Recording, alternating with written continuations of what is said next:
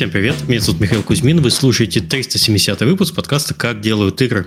Подкаст, в котором мы понятным языком стараемся рассказать, как работает и, и устроена игровая индустрия. Чуть запнулся. А, и сегодня мы говорим про, про локализации игр, как они работают, как работают компании, как взаимодействуют с разработчиками игр. И в гостях у нас сегодня Денис Хамин, совладелец э, Alcorrect.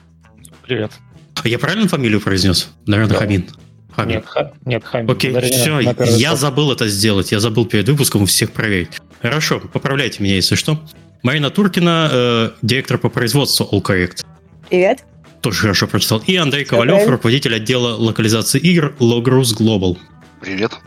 А, прежде чем мы переступим, приступим к знакомству с гостями, мне тут Лерика подкинула, сами понимаете, Девгам через месяц, даже меньше, в Польше, в Гданьске. А, приглашаем вас на DevGAMM в Польшу. Приезжайте в невероятно красивый город Гданьск 1-2 марта. От себя добавлю, я в Гданьске провел безумное количество времени, потому что я жил в Калининграде. Рядом мы туда ездили каждые пару месяцев. Город замечательный. Вас ждут доклады от Рами Измаила, Джона Карнажа, Фаузи Мисмара и других замечательных разработчиков и экспертов игровой индустрии. Помимо трех потоков докладов будет showcase инди-игр, конкурс Digital Weekend Э, матчмейкинг с издателями, квест с призами, стена вакансий, с множеством объявлений о работе, Game Rose в новом формате, ну и, конечно же, незабываемые вечеринки. По промокоду KDI15, вот как у нас kdicast.com, э, действует скидка 15% на все тип, типы билетов. Больше информации на сайте devgam.com. Увидимся. Я, кстати, тоже буду на Девгаме, так что приезжайте. Давайте познакомимся с, гостя... э, с гостями. С гвоздь... э, что еще у меня сегодня с голосом? С гостями поближе. Денис, расскажи про себя, пожалуйста. С чего ты начал вообще свой путь индустриальный? Окей. Okay. Ну, вначале мы с Демидом, с моим другом и партнером по бизнесу организовали компанию, когда это в России, в Самаре, в 2006 году. Вот, бюро переводов. И через два года отчасти мы случайно попали в геймдев. И отчасти благодаря компании Logros. Мы... Демид общался с компанией 1С, и им нужно было переводить такую большую игру Age of Conan. Mm-hmm. Equiporian Adventures. Вот. Э, ну, я так понимаю, Logros э, не успевали и поделились с нами через 1С. Вот. И так мы попали в геймдев. Нам очень понравилось переводить игры. Это было прикольно, быстро там были такие очень прикольный был процесс утверждения терминологии. Там были... Ну, Age of Conan такая игра, там немножко есть взрослого контента. А, там типа помощи, похоти. И вот мы, соответственно, утверждали такую терминологию, как переводить помощи, похоти или подтяжки разврата, что-то такое. Это было очень забавно. А, ну вот, с 2008 года мы, соответственно, попали в геймдев, и с тех пор в нем находимся. До 2020 года у нас были еще другие направления. В 2020 мы все продали. За, начали запускать арт. Сейчас мы еще делаем 2D-арт и немножечко 3D. И нарративный дизайн. Вот. Вы аутсорсите, получается, для... Э... Да, да. Аутсорсим, да. Ну, там с разными компаниями мы работаем. А, я сейчас понял, что мой спич нужно корректировать, потому что не все компании, с которыми мы работаем, можно называть. Ну, ну там из известных Electronic Arts и Ubisoft мы проекты делаем. Mm-hmm. То есть вы занимаетесь локализацией ну, на, без, на безумное количество языков? Потому да, что да. Э, часто люди, которые слушают, ну, сейчас придут люди, короче, русская, э, российская компания, они типа там локализуют на русский язык и все. Мы про это тоже поговорим, конечно, но, но мы, скажем так, мы это все не так. российская, уже не российская, ну, давно на самом деле не российская компания, сейчас уже окончательно, мне кажется, не российская. Угу. Вот. И на русский мы, честно говоря, мало перевозили больше на другие языки. Обычно okay. с английского там, ну, с английского на 14 языков, EFX, CGK, плюс там бразильский, португальский, турецкий и так далее. Окей. Okay. Вот. Еще я пишу книгу про русскоязычный геймдев. Надеюсь, я так. ее напишу. Для Альпина Паблишер. Ничего да. себе. Я тоже начинающий подкастер. Нет, это целых два подкаста.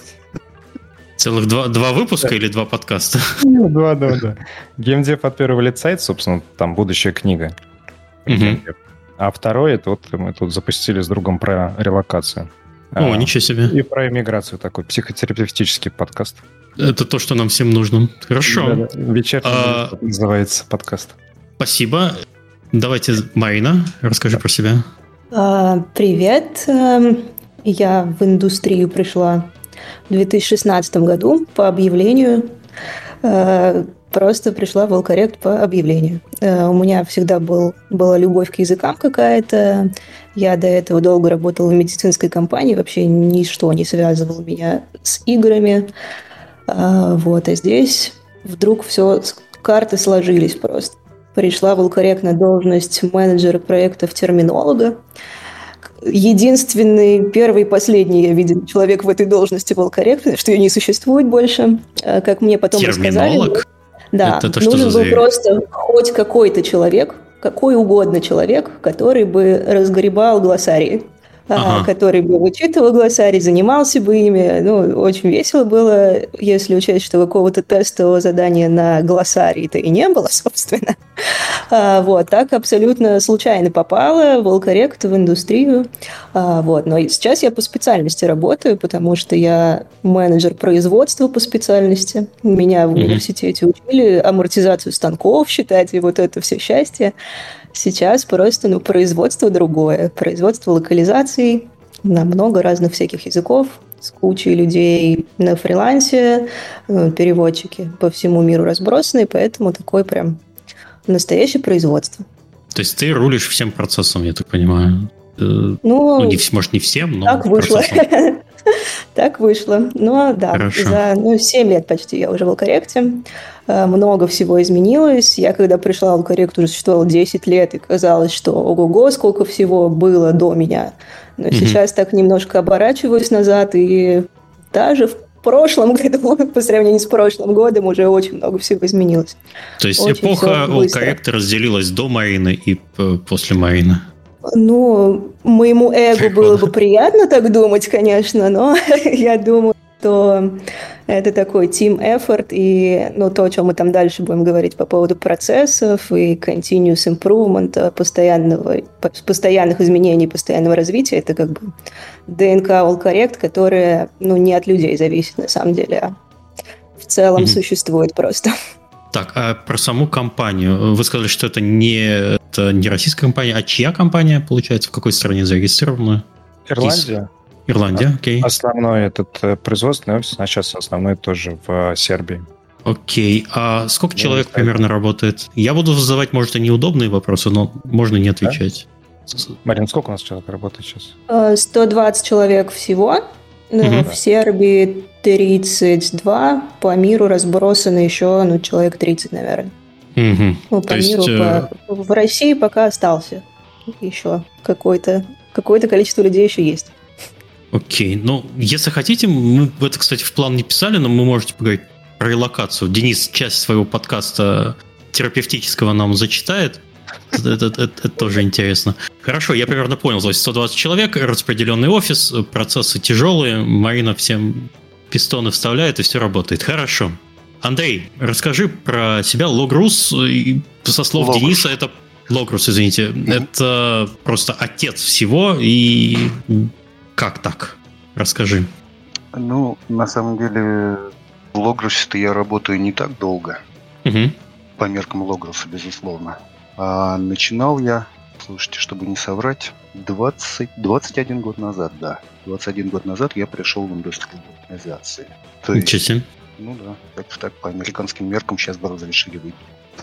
А, Логрус. Так. Да, я просто хотел э, уточнить. Э, тоже расскажи примерно, э, чем ты занимаешься в компании, э, в компании... До, до Логруса сколько человек у вас? Примерно те же самые вопросы. Все, я понял. Значит, смотри, я занимаюсь организацией локализации игровых и видеопроектов на разные языки. Раньше mm-hmm. это было больше на русский язык, сейчас это больше на иностранные языки. Ну, так вот получилось, да, так, так меняется мир, так меняется индустрия. Вот. Компания у нас международная, э, основной офис в Соединенных Штатах, рабочие офисы в России, в Европе, соответственно, в Чехии, в бывших странах, в СССР, да, в бывших СССР странах, в СНГ. И работает нас, наверное, человек 150 или 180 по миру. Угу. Окей, хорошо. А до Логруса ты где работал? Как, как вообще занесло именно в локализацию? Тяга к языкам? А, скорее, скорее тяга к играм. А, в свое время я работал, я закончил факультет журналистики МГУ угу. и работал, работал на телевидении. Это были новости культуры. И в то время, да и сейчас, наверное, тоже, а, увлекался играми. И очень мне не нравились в свое время переводы этих игр. Ну, вернее, так, не все в них нравилось. И в какой-то момент я на профильном форуме, это был очень замечательный сайт Absolute Games, АГРУ, да-да. Почивший какое-то время назад, к сожалению, я языками зацепился с одним из разработчиков, с Лешей Медведевым. И как-то мы с ним друг на друга наехали нехорошо, потом поняли, помирились, а потом он взял меня на слова. Он сказал, ты такой умный, ах, сможешь сделать так, чтобы было лучше? А я такой молодой был, горячий, такой весь идеалист. Я говорю, а давай попробуем. Ну, вот как-то так с тех пор я этим делом и занимаюсь. Так ты сказал, АГ почил. Я помню, то есть тот самый АГ, который был раньше, это была такая база да. игр. Еще когда, да. ну, не знаю, в Википедии не было, все ходили на АГ читать про игры, оценки, не знаю, разработку, новости э, и, и прочее. Они почили прям. Как, как автор, к сожалению, да. Теперь это называется mm-hmm. э, бывшая команда, команда бывшего АГРУ, она организовала свой сайт, по-моему, Riot Pixels. Точно, да. Да-да-да. Все. Да. К, к, к сожалению, э, достичь тех высот пока не получилось. Я надеюсь, что у них все впереди потому что база там у них уже нарабатывается довольно прилично, довольно интересно. Угу. Окей. Вот. Хорошо, я понял, спасибо.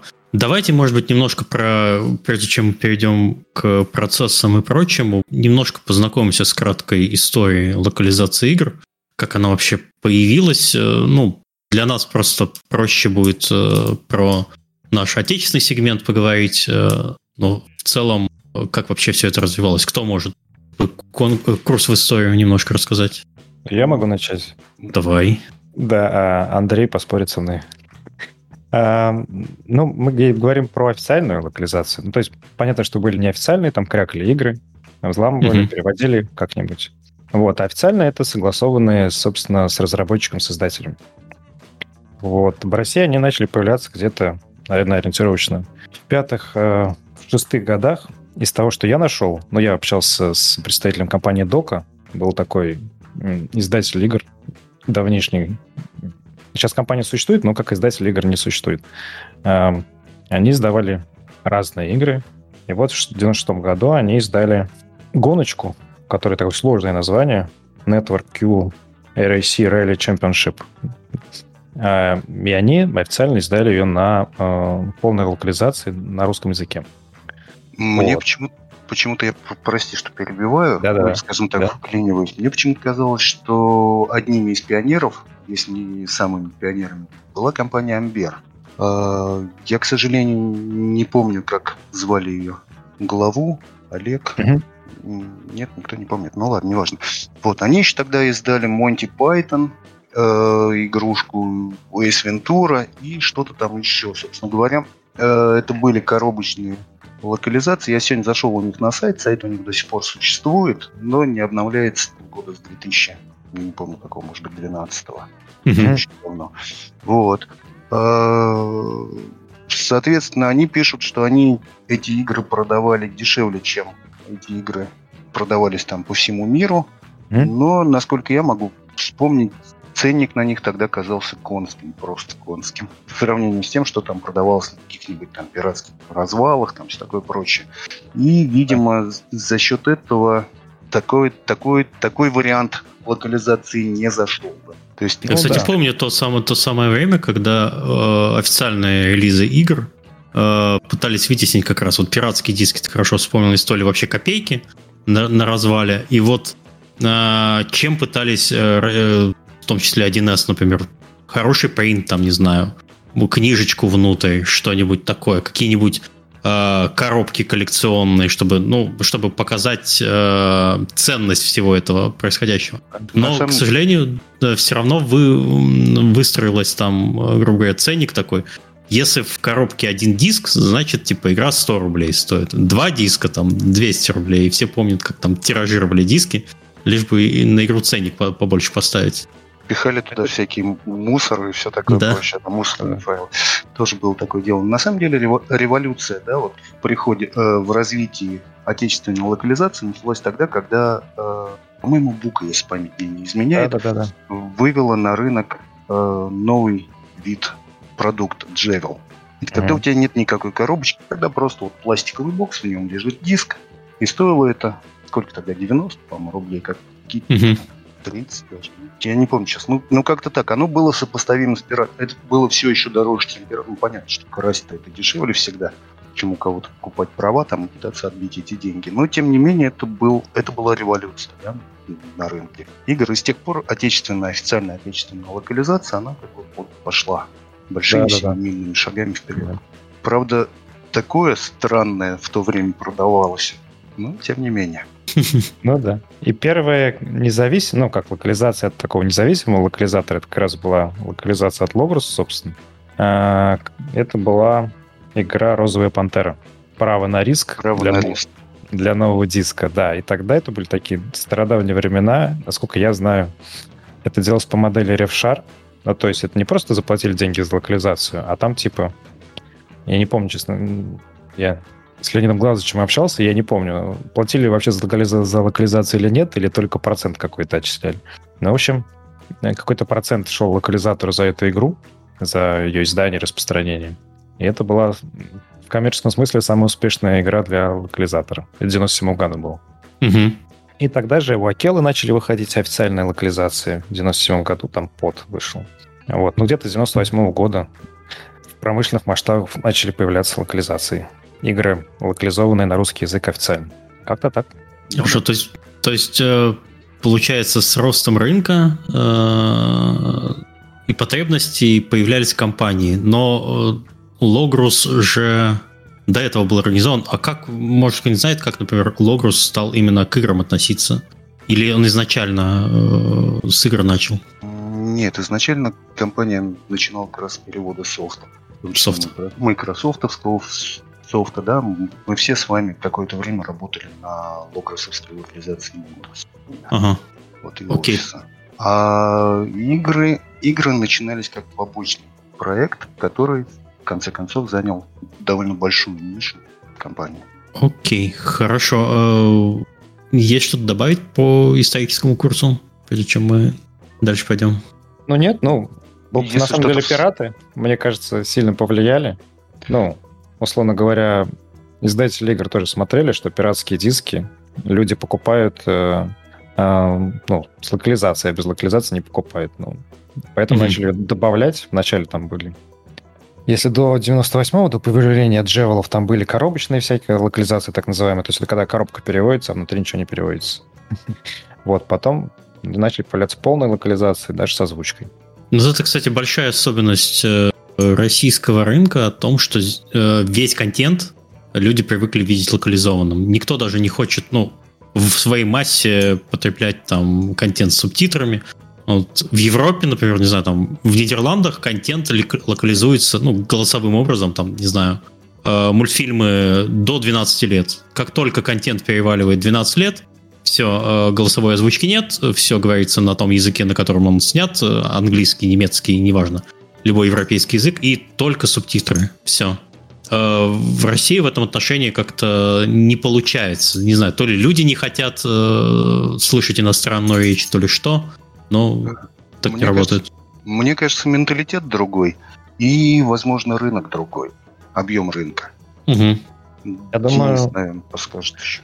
Я думаю, что ну, это, на самом деле, мне кажется, это связано с кино, с традициями, что у нас э, всегда дублировалось кино. Ну и Россия довольно большая страна, э, ну, с большим количеством жителей. И все равно, там, как сказать, и кино было таким важным искусством массовым. А, и доступным. И поэтому, ну вот, чтобы было массовое и доступное, должно быть на родном языке. Ты должен получать от этого удовольствие. А не читать э, субтитры, значит, пока ты смотришь кино. Про это даже какой-то режиссер, я не помню, э, авторского кино, он настаивал, чтобы его фильм дублировали, потому что, говорит, я хочу, чтобы мое кино смотрели, а не читали субтитры. Mm, окей. Okay. Хорошо. То есть потребность в локализации контента, она присутствовала, э, присутствует и будет продолжать присутствовать. Хорошо, давайте поговорим прямо уже про сами процессы э, в компании. Давайте, наверное, начнем с довольно пространного вопроса. Как, как, как выстроена структура вообще в компании локализаторы? Как вот если чтобы посмотреть со стороны, э, приходит человек, и что он там увидит? Какие отделы, каких специалистов, э, как это все работает и запускается? Ну, я так думаю, первый, кого он увидит, это будет менеджер по продажам, который попытается привлечь его на свою сторону. Ну, ну, а еще у нас есть печеньки. Вот, соответственно, дальше он встретит э, менеджера ведущего, PM ведущего проекта, project менеджера. Ну и, собственно говоря, на этом общении э, клиент, скорее всего, закончится на это короткое общение и никаких проблем не возникает в процессе работы. Хорошо, а если внутрь копнуть, э, кто еще есть в компании? Ну, понятно, переводчики хорошо, но это, это вот конкретно исполнитель. А как отделы организованы, как э, они между собой взаимодействуют? Я могу про нас рассказать. Да, давай. Мне кажется, она, ну, у всех компаний примерно одинаковая структура. Ну, то есть, что, такое локализационная компания? Это менеджеры проектов, которые управляют проектами и э, переводчиками. Ну, mm-hmm. сильно упростить. А переводчики, как правило, фрилансеры. Ну, там бывает комбинированная э, схема. То есть бывает в штате сидят или где-то на месте, но большая часть все равно фрилансеры. Ну вот, соответственно, грубо говоря, 400 фрилансеров, к которым ты общаешься, обращаешься за год, или там 500 фрилансеров э, в разных э, как частях цвета, в, в разных часовых поясах. И э, какое-то количество менеджеров э, проектов, которые через себя пропускают проекты, раздают им переводчикам, редакторам, э, не знаю, тестировщикам, э, там, в зависимости от набора услуг. И э, отдают это клиенту. У нас еще есть аккаунт-менеджеры, которые, собственно, смотрят за тем, чтобы клиенту было хорошо. Это такой человек у нас, который э, как бы такой... Агент... Лицом торгует, берет удар на себя, скажем так. Не совсем. Он э, скорее такой агент-клиент э, э, у нас. То есть, когда клиенту нехорошо, он приходит и говорит, вы что делаете, нехорошие люди?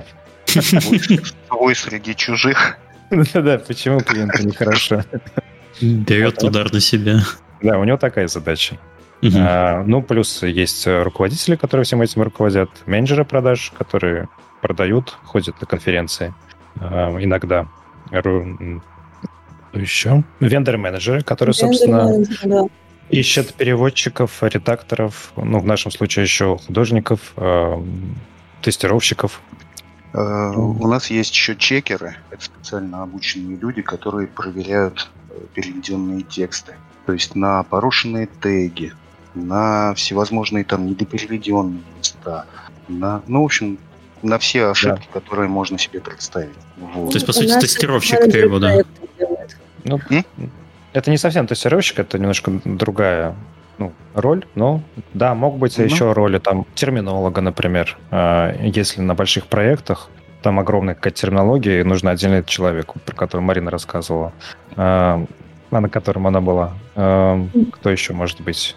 Ну, у нас есть отдел качества еще, как раз, видимо, а, да. что-то схожее с чекерами. У нас это, ну, раньше у нас были штатные переводчики на русский. А, со временем мы поняли, что это все-таки не очень масштабируемая модель работы, что в них все равно влезает только определенное количество текста, и ну, расширять это можно только внештатными силами какими-то. Мы их переквалифицировали немножечко.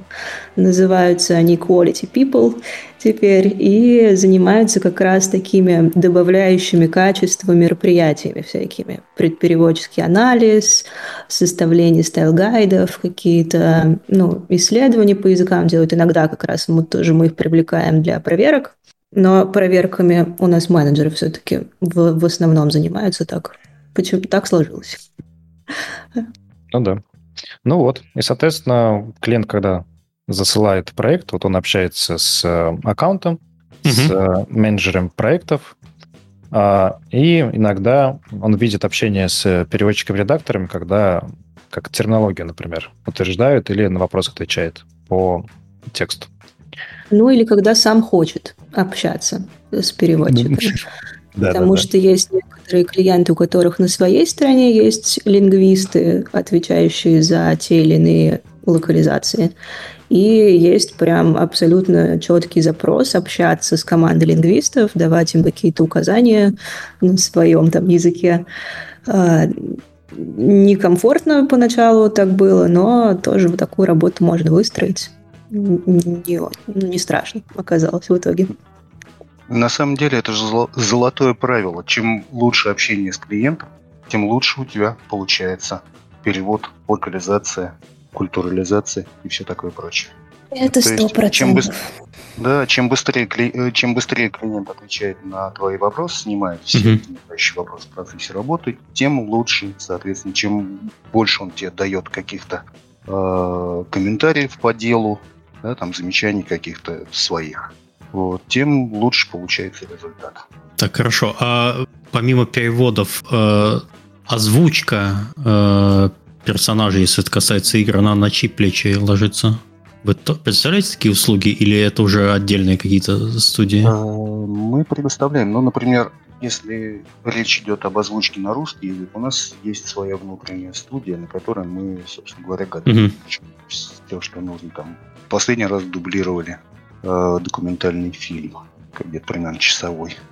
Вот, соответственно, э, если речь идет об иностранных языках, то мы, как правило, пользуемся с партнерами в тех странах, на который, короче говоря, на язык которого нужно записать материалы. Да, ну, понятно, что носители должны, конечно, озвучивать это, да. Да, да, да. А, не только носители, потому что, ну, если представить, да, например, э, Денис сейчас где находится? В Сербии. В Сербии, да. Вот, для сербов он носитель русского языка. Хороший. Ты, ну, Денис, ну ты же знаешь русский язык? Конечно, я знаю. Ну вот ты будешь у нас озвучивать. Вот. А на самом деле это получается так. Я про Дениса говорю то же самое, я могу сказать про себя. Да, вот окажись я сейчас, я не знаю, это где угодно. Что говоря, да, я знаю русский язык, да, я неплохо его знаю, но нет, я не. Mm. То есть для того, чтобы получить хороший результат, нам нужен не только человек, носитель языка, но и человек, который умеет с этим языком обращаться, да. Носитель и пользователь, работать. уверенный пользователь языка. Вот как. Именно так. Да, нет, но на самом деле озвучивать же обычно, ну, в большинстве случаев люди с актерским образованием, то есть это такой mm-hmm. особый, особый навык. Плюс у них, в отличие от обычных актеров, они ну, при озвучке игр определенные требования есть странные. Например, э, в многих играх нужно много орать. И человек должен хорошо владеть своим голосом, чтобы э, не потерять его, чтобы кричать там на разные лады. Кстати, есть озвучки. Есть актеры, которые отказываются от таких ролей, где нужно орать. И их можно понять, потому что он голосом зарабатывает себе на жизнь. И, соответственно, если он вот пришел к нам там за час сорвал этот голос, то дальше он там два дня находится без работы, без, соответственно, дохода. Угу. То есть это тоже можно понять, конечно. Да. У нас студии нет. У нас есть ряд партнеров в разных странах, с которыми тоже бывали разные истории, э, которые ну, позволяют нам озвучивать э, языки там, о, господи, игры на разные языки. На основные там английский, французский, немецкий. Ну, да, испанский, китайский новиночек. И, иногда, кстати, можно в стране, ну, в собственной стране найти э, не русскоязычных актеров, именно актеров, да, дикторов актеров. Но, как правило, выбор получается очень маленький и не всегда может подойти под требования да. заказчика. Да, да, да. Но получается не хуже, чем если бы писали там штат. Да. Но, ну, да. но в целом, если я правильно понял, вы предоставляете услуги, то есть под ключ фактически может вам прийти разработчик, компания разработки, разработки игр или издатель сказать, мне вот есть игра, она на английском, мне нужно э, ее перевести, и я хотел бы, чтобы вообще у меня ничего не болела голова, чтобы ее еще озвучили там на 5 языков, например. И вы все это сможете сделать. Сможем, конечно. Сможем. Да, да. Кто, кто же от клиентов отказ? Я понял. Я неправильно вопрос поставил. Я поставил его таким образом, что вы не можете ответить нет. Понятно, хорошо. Ладно, буду стараться формулировать а, вопросы более. Миш, зависит от ситуации, на самом деле. Ага. Вот. А, в большинстве случаев, конечно, можно. Угу. Да-да-да. У нас был случай там требование, чтобы конкретная актриса озвучивала конкретного персонажа. Актриса, она э, живет в Ирландии, вот, и может озвучить в Ирландии. Вот мы подбирали студию в Ирландии. Это отдельный квест. Mm-hmm. В европейских странах, э, как бы сказать... В общем, уровень предоставления услуг и сервисов во многих европейских странах существенно ниже, чем в русскоязычных. Прям на порядок. И с ними а, а в чем проблема? Ну, как сказать ну, помягче? Ну, сервис в целом, я не знаю, как это лучше сказать. Ну, ты отправляешь запрос, тебе могут два дня не отвечать, и, и у них mm-hmm. даже угрызений совести на этот счет никаких нет. Или, например, тебе могут прислать файл, э, ну, озвучки э, звуковой, там, предфинальный, с браком. Ну, браком, то есть там слышны посторонние шумы, при том, что это в студии mm. происходило. Вот, и ты просишь, говоришь, там слышны посторонние шумы, нужно переделаться. Он говорит, у меня сейчас времени нету, можете сами что-нибудь там... RTX Voice есть вообще? Фигакнули туда плагинов вообще, все убрали и нормально пошло в продакшн, хорошо. Да-да-да. Ну, скажем так, как, как правило, такая ситуация получает, появляется, да, когда микрофон подтягивает звук из наушников. Ну, mm. когда, как, когда происходит дубляж звука, ну, переозвучка, то диктору в наушнике запускают оригинал. Ну, как правило, нужно выдержать длину звука, там, может быть, какие-то эмоции, хотя эмоции в разных языках по-разному зачастую да. воспринимаются. Вот. И иногда, если наушники неплотно пролегают к ушам, вот, например, я в очках сижу, да, у меня там довольно маленькие узкие душки, а бывает пошире. Mm-hmm. И он хоп, приоткрылся, и наш начало ну да, но... фоном. И да. никак не уберешь это дело. Но в студии это должен человек, который в студии, там звукорежиссер, звукоинженер, он должен слышать, ну, в моем понимании. Именно так. У звукорежиссера должны быть уши, хорошо. Желательно. Да. Из правильного места. Хорошо, я понял. Можно, в общем, в целом все под ключ. Хорошо.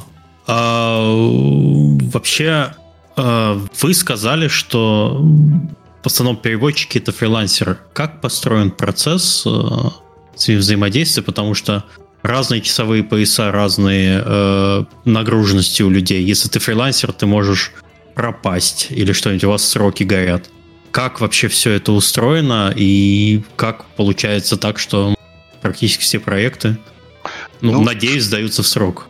Смотрите, э, мы стараемся за каждым проектом, я думаю, как и мои коллеги, закрепить по одному переводчику, да, ведущему переводчику, который работает вот именно с этим проектом, именно с этим клиентом, все mm-hmm. прочее. Но у всех у нас бывают э, разные ситуации, когда там человек заболел, отвалился, не может, там, перегружен, еще что-то не так.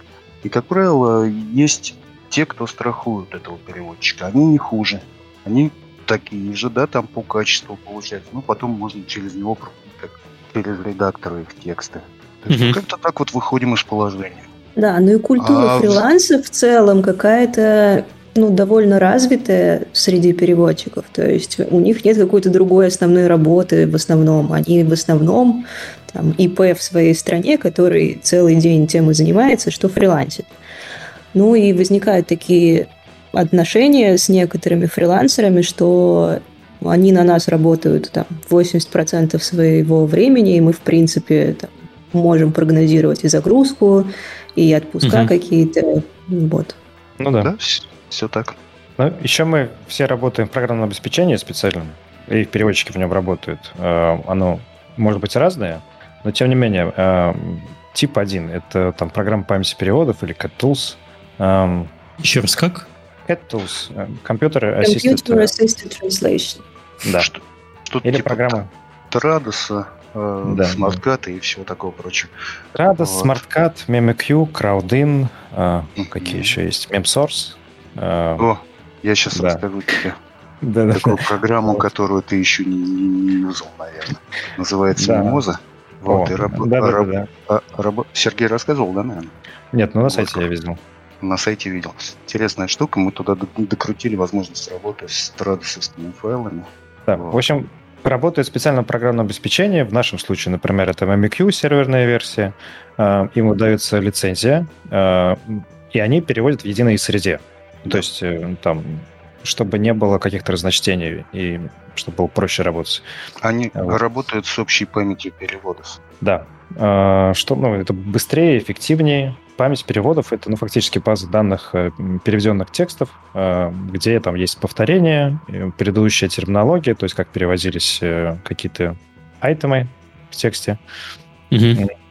Это позволяет работать быстрее, лучше. Вот. И переводчики видят, где они работают, понимают, что они работают, и там ну, как бы часовые пояса не так важны, потому что если ты управляешь этим процессом, ты ну, заходишь и ты видишь, сколько человек сделал. Угу. Практически. То есть там, и, я, если я правильно понял, представьте, что вы не между собой говорите, ребята, а объясняете человеку, который с этим не да. знаком. Давай. Есть э, просто тулзы, ну, грубо говоря, есть, например, у все знакомы, есть там Slack, есть, не знаю, Google Docs, есть вот э, Э, специализированные программные пакеты. То есть для переводчиков существует отдельный огромный мир софта. Просто вы сказали 5 или 6 на слуху названий, все-таки какие-то конкуренты. Э, чем конкретно вы пользуетесь? Э, и, или это каждый раз что-то новое? И что вам больше нравится? Зависит, очень сильно зависит от требований заказчика. Да? Если То есть заказчик может потребовать? Что, да, безусловно. Заказчик говорит, что нужно переводить обязательно днем огню, мы переводим. Если заказчик настаивает на Традосе, мы переводим в Традосе. Если mm-hmm. заказчик не настаивает на этом деле, мы переводим, работаем в собственном инструментарии. Ну да. Вот. Соответственно, соответственно, вот так. А выглядит это следующим образом. Сидит где-то переводчик-фрилансер, к нему приходит письмо со ссылочкой на ссылочку приглашением в облако. Он кликает на эту ссылочку, переходит, собственно говоря, в браузере Э, ну, не знаю, на страницу, где у него открывается, ну, примерно как, я, ну, как Excel, да, вот представь себе.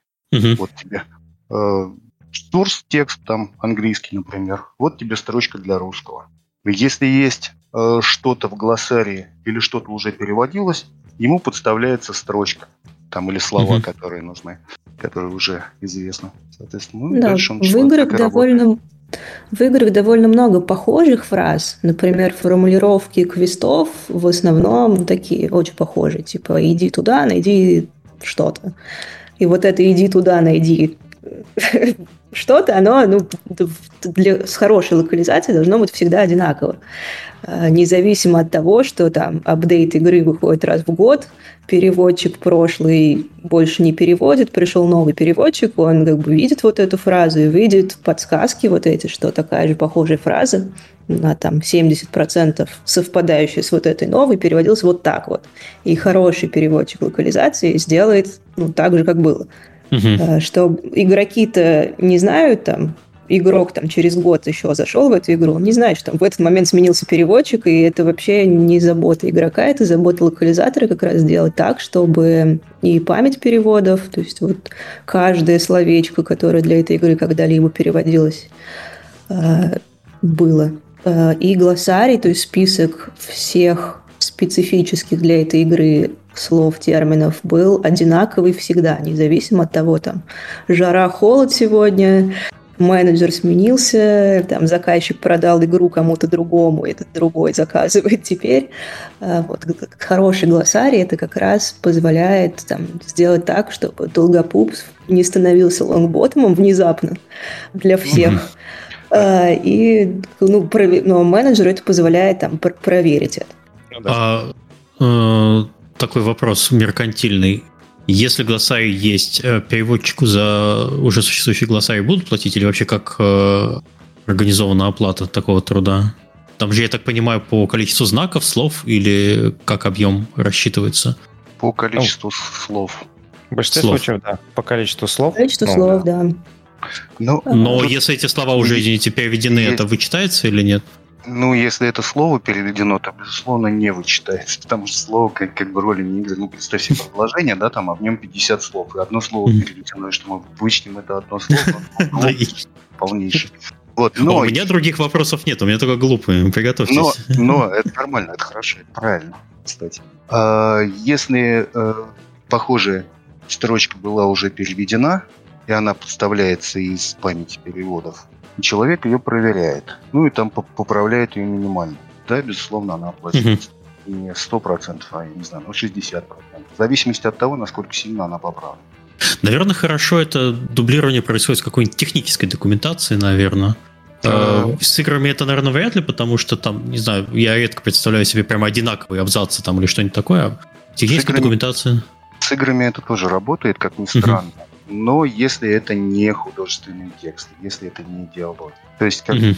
вот, собственно говоря, как правильно уже вспоминали, всевозможные описания там магазинов, квестов, брифинги, дебрифинги и все такое прочее. Вот. Да.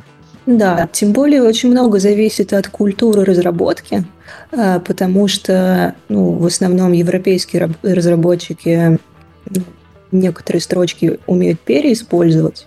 Ну, то есть, если это там одинаковая строчка встречается не каждый раз, когда герой заходит в магазин, ему говорят «Привет, что нового?». И вот он может много раз заходить, и ему каждый раз скажут. Но есть э, другой подход к разработке, где каждый раз, когда в игре логически эта фраза появляется, она в файле на перевод будет точно такая же.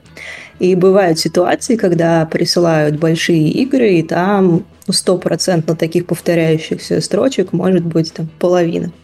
Такое тоже бывает, и как раз наши специальные тулы помогают такое ну, исключить, подставить стопроцентно. Естественно, там заказчик сам решает эти стопроцентные строчки. Мы должны угу. редактировать или можно подставить просто, и они не несут какой-то абсолютно другой функции. Но в диалогах, да, с диалогами, с художественным текстом такое не работает, потому что там от контекста очень много зависит. Там любой what можно перевести абсолютно разными способами. Угу. Окей, хорошо. А, что-нибудь есть еще про софт добавить? Э, конкретно, ну, вы уже сказали, кто чем пользуется, а что-то, чего не хватает, например? Или это уже не, не очень Вопрос. Софт разный на самом деле есть. есть просто софт чистый, вот переводческий. Есть софт, который помогает разработчикам управлять локализациями. Тот же Краудин, например. И он больше все-таки подходит для работы разработчиков, потому что им гораздо удобнее написать строчку, кинуть ее туда, там подгружать файлы как-то массово. А, вот, с точки зрения качества локализации, качества перевода, такие тулы, ну, уступают на самом деле, потому что какого-то функционала в них не хватает. И угу. здесь нам приходит только в голову интегрироваться через API, и мы все равно работаем в нашем туле, с заказчиком договариваемся, там какой-то прогресс обратно им подгружаем. Ну, то есть договариваться надо. Не хватает много чего, но работаем над этим. А не, не думали свой, свои какие-нибудь костыли написать там или что-нибудь? Или это просто настолько ужасная э, ну, задача, что... Смотрите, у нас, например, сидит целый отдел программистов, который работает над тулами и над совместимостью э, с файлами, с форматами заказчика. То есть, То есть вы написали свое что-то? Да, безусловно. Если что-то чего-то не хватает, то это оперативно дописывается. Mm-hmm. Вот. А вы это не лицензируете? Это ваше личное ноу-хау? А, нет, почему? У нас есть целая страница на сайте, где можно ознакомиться со всеми этими тулами и даже их попробовать. А, окей, хорошо. При, при соответственно, при желании, соответственно, купить. Ну да. Окей. Какие, какие-то из них. Мы ничего такого не разрабатываем специального, ну, как бы, чтобы можно было купить, продать. Ну, потому что мы сосредоточились на контенте. То есть мы такой студия игрового контента и все, что с ним связано. Арт тоже игровой контент, э, ну, контент, там, перевод, оперативный дизайн. Uh-huh. А, вот, ну и ну, у нас есть, а, как сказать, интеграция с внутренними системами а, памяти переводов, и мы интегрируемся в систему заказчика. Есть люди, которые у нас это делают. Вот. То есть наше, как бы сказать, взаимодействие как это, софтом, оно заканчивается вот на вот этим, на интеграции. То есть, если нужно что-то, мы готовы интегрироваться, если это возможно. Угу. С этим тоже есть там прикольные, смешные истории, прикольные кейсы, когда мы там... Трави. Ну, там просто ничего нельзя называть фактически, но, скажем так, у одного крупного заказчика была крайне неудобная система внутренняя. Вот. Эм, и как это, множество таких задач маленьких, э, которых приходилось обрабатывать вручную. И можно было не обрабатывать их вручную, только если интегрироваться туда.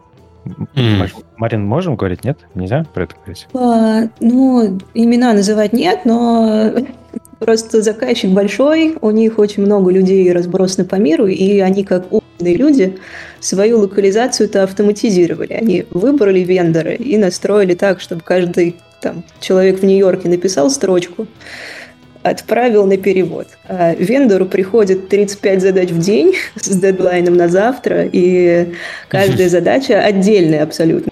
Э, паковать ну, нет варианта паковать у заказчика, потому что контент пишут разные люди. Там это может быть отдел маркетинга заказчика, могли там вчерашнюю строчку поправить, там, у позавчерашнего персонажа пол изменить, решить, что он будет там другим персонажем. И такое вот все автоматически складывается в такой большой пак задач. И у нас сидело пять менеджеров, которые сидели, разбирали вот эту обезьяню работу, немножечко делали, потому что ну, каждая задача требует абсолютно своего pipeline а, параллельно все вот это делать. И все страдали тогда. Вот, и тогда вот как раз из-за этих страданий как раз началась у нас API-эра интеграции разных с tool ами заказчика. В шесть раз сократили скорость обработки задач, то есть задач меньше не стало на самом деле. А, просто какие-то ну, не добавляющие никакой ценности вещи, типа нажать на кнопку, распаковать файл, положить его в папку, подгрузить, скачать, назначить. Вот это вот все ну, интеграциями делается. Угу. Да, да. Ну вот, я так понимаю, мы были первые, кто интегрировался в этот софт заказчика. Вот, потому что там были некоторые проблемы с интеграцией. А, ну, ты сказал, Марина, про изменение там э, строчек с э, персонажей и так далее. На каком обычно этапе разработки игр к вам приходят, когда вот э, разработчики... Когда все сроки уже сгорели. Обычно ну, это ну, понятно, есть... я задал больной вопрос вообще, что нам надо завтра и так далее. Ну, в иде... хорошо, ладно, давай идеальный вообще сценарий. На самом деле по-разному приходит, я прошу прощения. Угу. А, бывает, что приходят действительно, когда все сроки сгорели, а бывают какие-то разумные разработчики, возьмем, например, тот же самый Ubisoft, который заранее планирует переводы на все языки, угу. проводит воркшопы предварительно, где собирает представителей разных стран, да, вот на, на языки которых переводится и там работа идет прям как часы по, по планам, по графикам, все такое прочее. Ну, правда, даже там бывают иногда небольшие накладки. То есть, э, я так понимаю, для вас идеально, чем раньше, тем лучше, но желательно, чтобы потом контент не менять. Все, все, все, я все верно понял.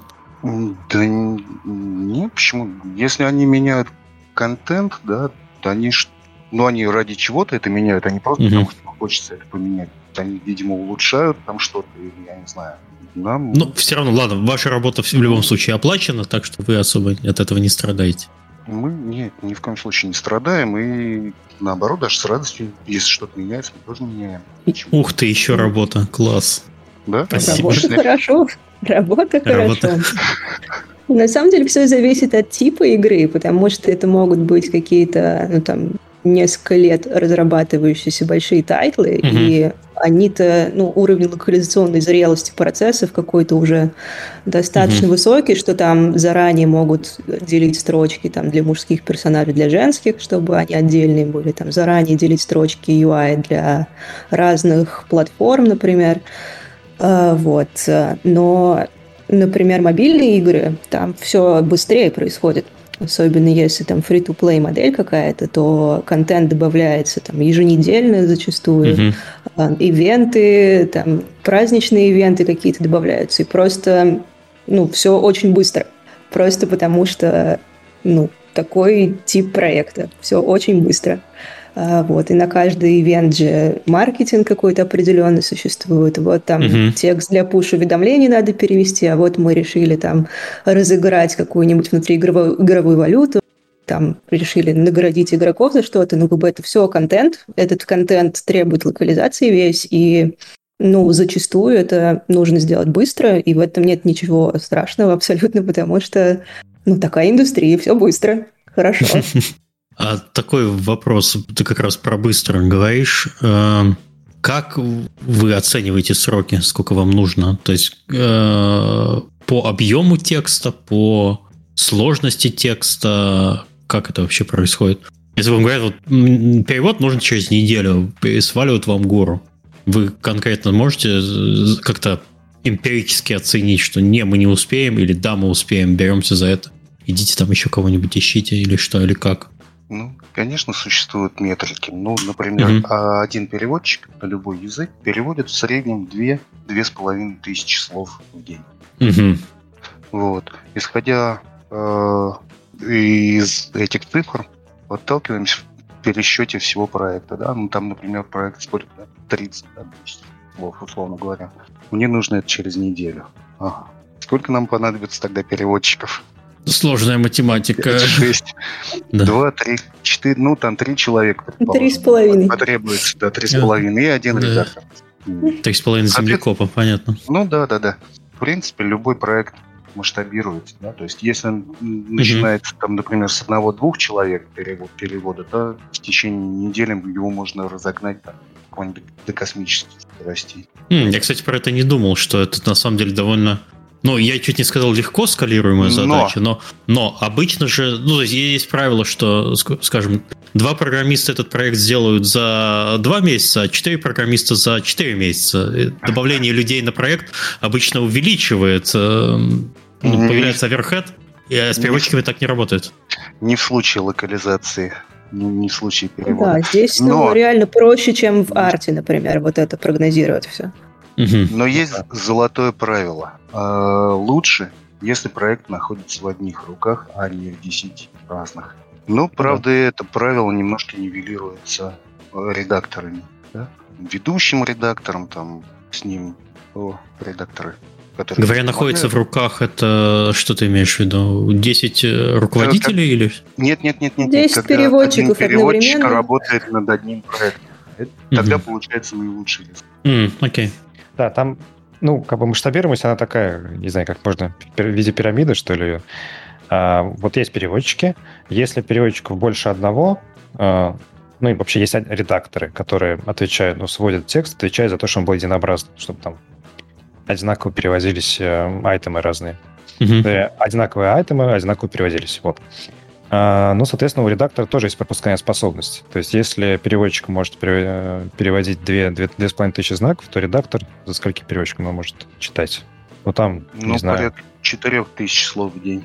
Ну, да. Там 4 это хорошо получается, в 6 это уже, в общем, чуть-чуть по диагонали. Ну да, вот, соответственно, если нужно быстрее, то там можно, по идее, э, нескольких э, переводчиков и нескольких редакторов одновременно. Тогда над ними должен быть еще главный редактор, который смотрит за редакторами, чтобы они все вместе цвели. А, такое тоже бывает. Это но это, как правило, на больших проектах, в которых нужно много переводить текста, но и этого текста много. Ну, то есть, условно говоря, тебе нужно за 2-3 месяца переварить огромное количество текста. Вот тогда там имеет смысл грозить такой огород, там может получиться нормально. В противном случае там, ну как сказать, это... все, что... Чем сложнее конструкция, тем э, больше ошибок возникает. А...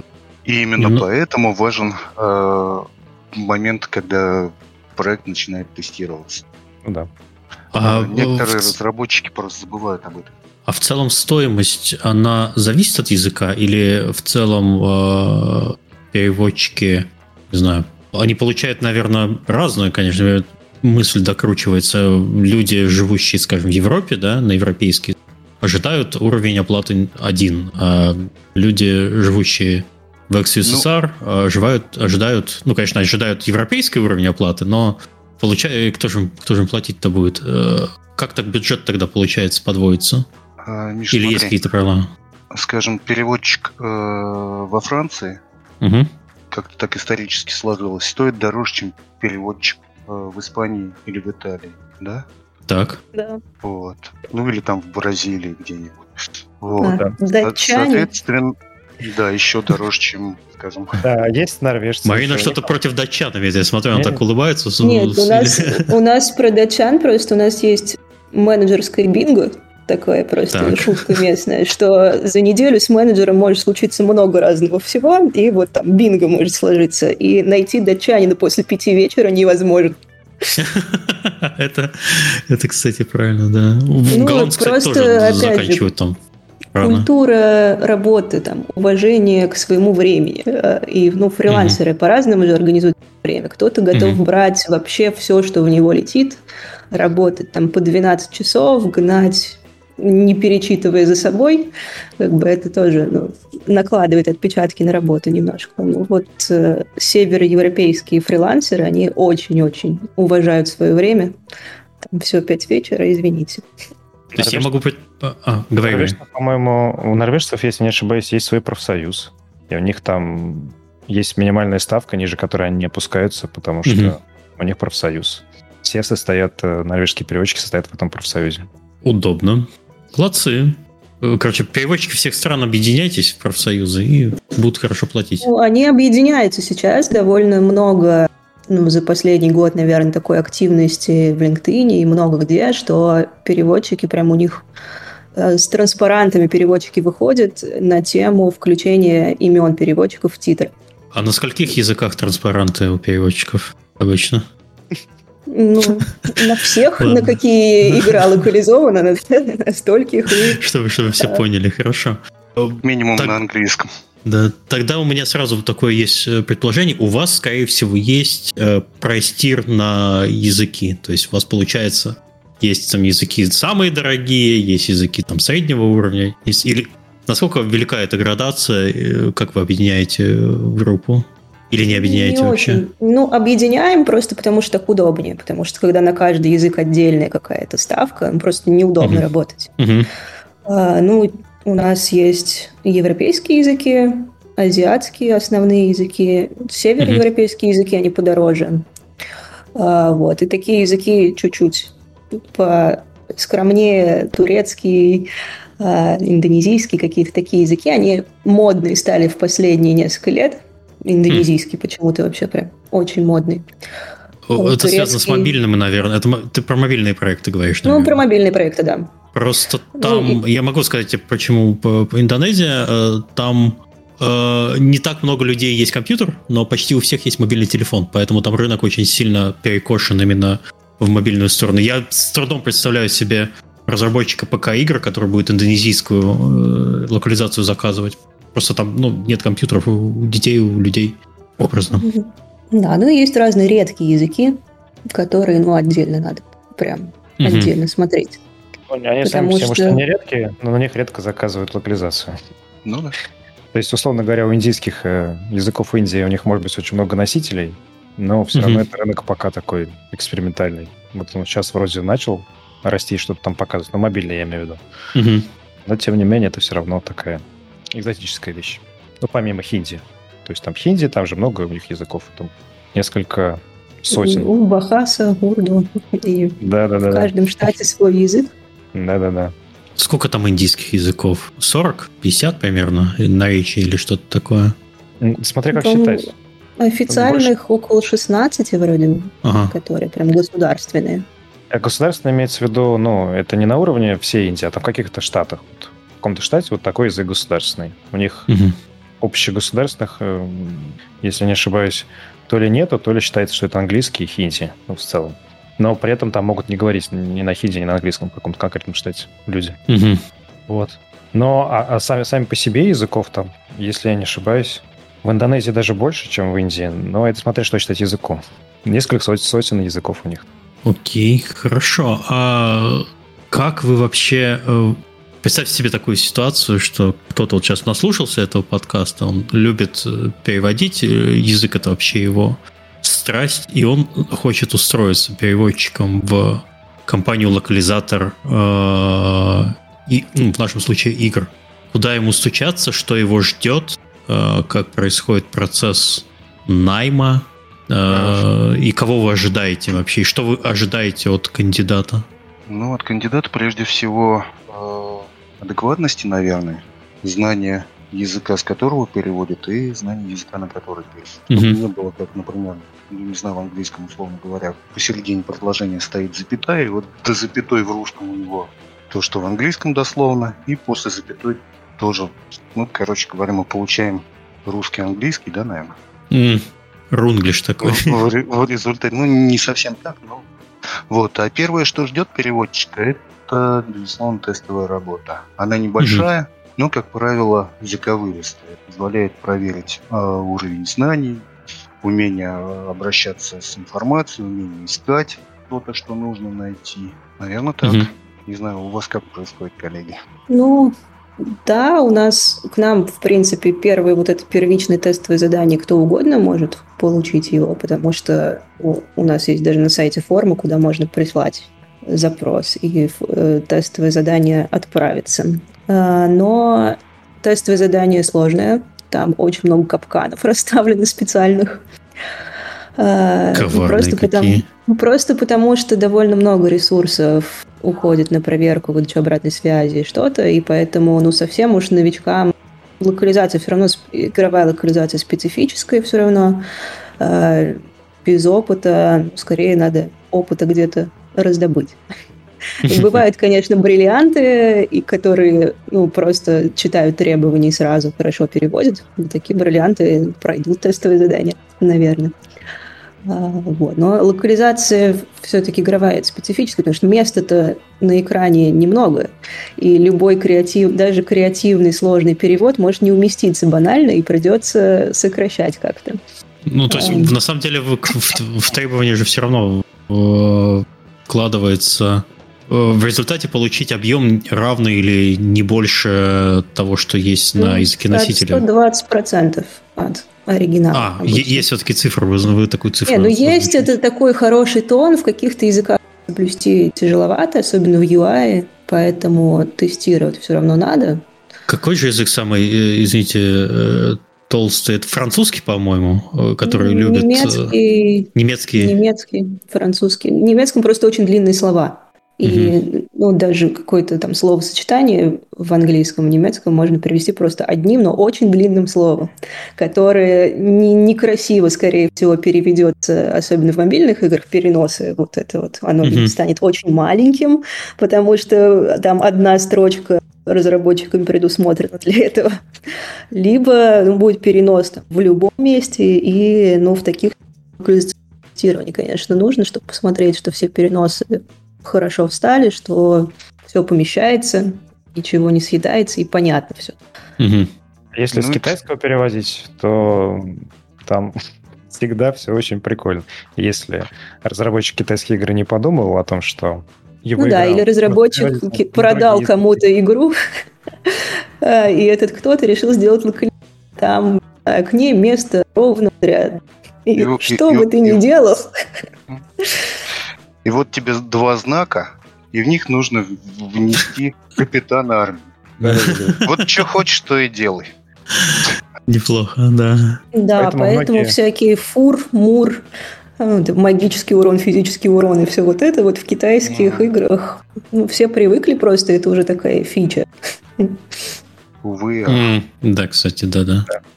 Вот мы, собственно, когда как компания пошли пошли в локализацию, у нас основные заказчики игры были как раз э, китайско-корейская MMORPG. Угу. И мы как раз ответственны за то, за множество, много сокращений, там, харчи-морщи, которые игрокам очень сложно понять, но мы ничего не можем с этим сделать, потому что нужно уместить в эту маленькую плашечку целые предложения.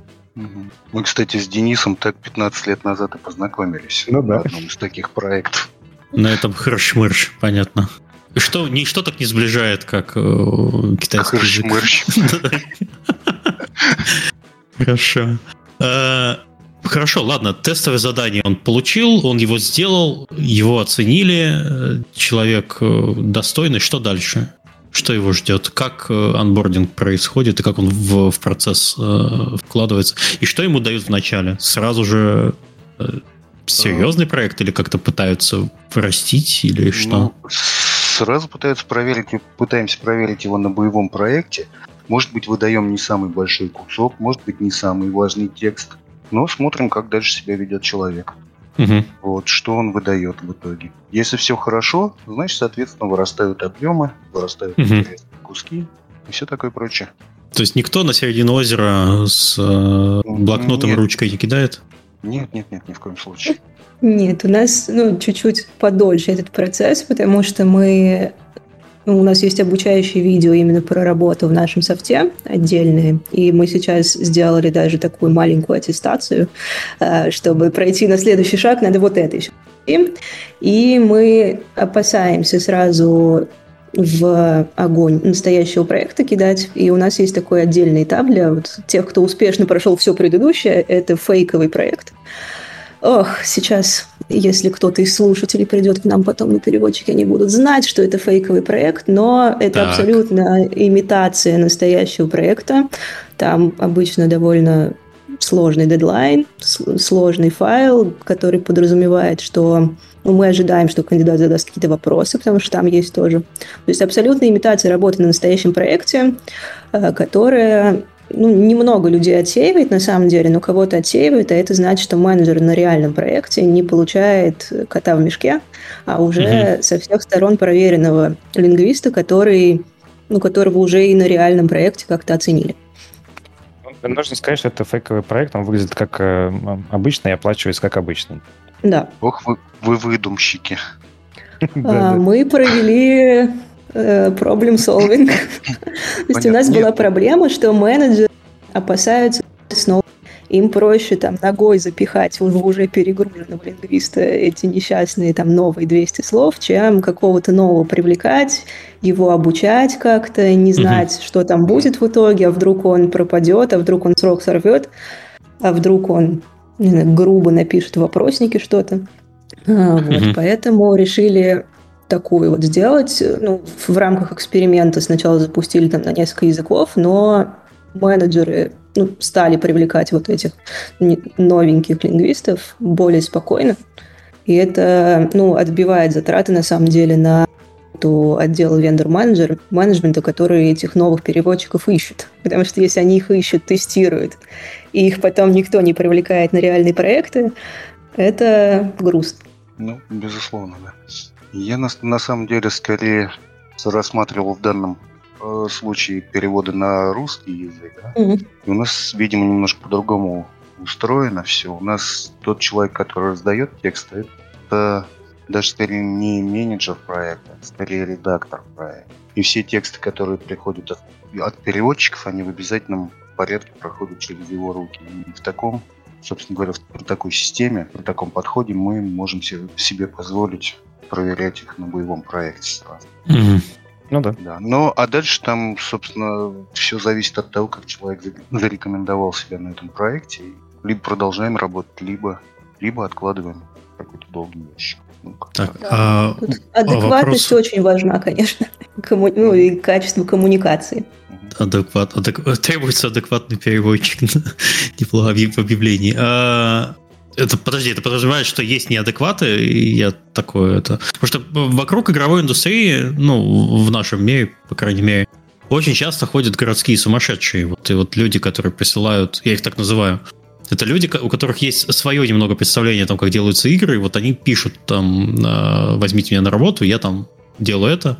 Вот. Его, конечно, HR на первом же этапе отсеивает, но в целом они есть. У вас тоже такая проблема есть или, или нет? Люди, которые думают ну, немножко из, искаженное представление о работе с играми ну, или нет? Я так понимаю, что это у наших HR и вендор-менеджеров такие проблемы. Да, у них больше таких проблем. Но ну, нет, бывают переводчики, которые существуют там много лет и говорят, глоссарий на этом проекте ерунда, надо все поменять.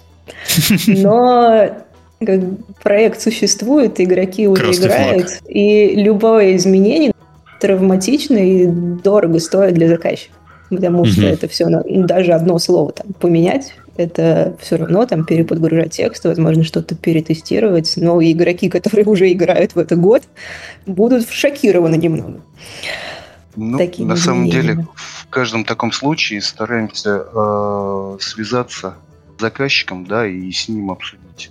Угу. Потому что если, если есть действительно важные аргументы за то, чтобы поменять что-то, улучшит в лучшую сторону, то в ряде случаев заказчик идет навстречу и действительно меняет.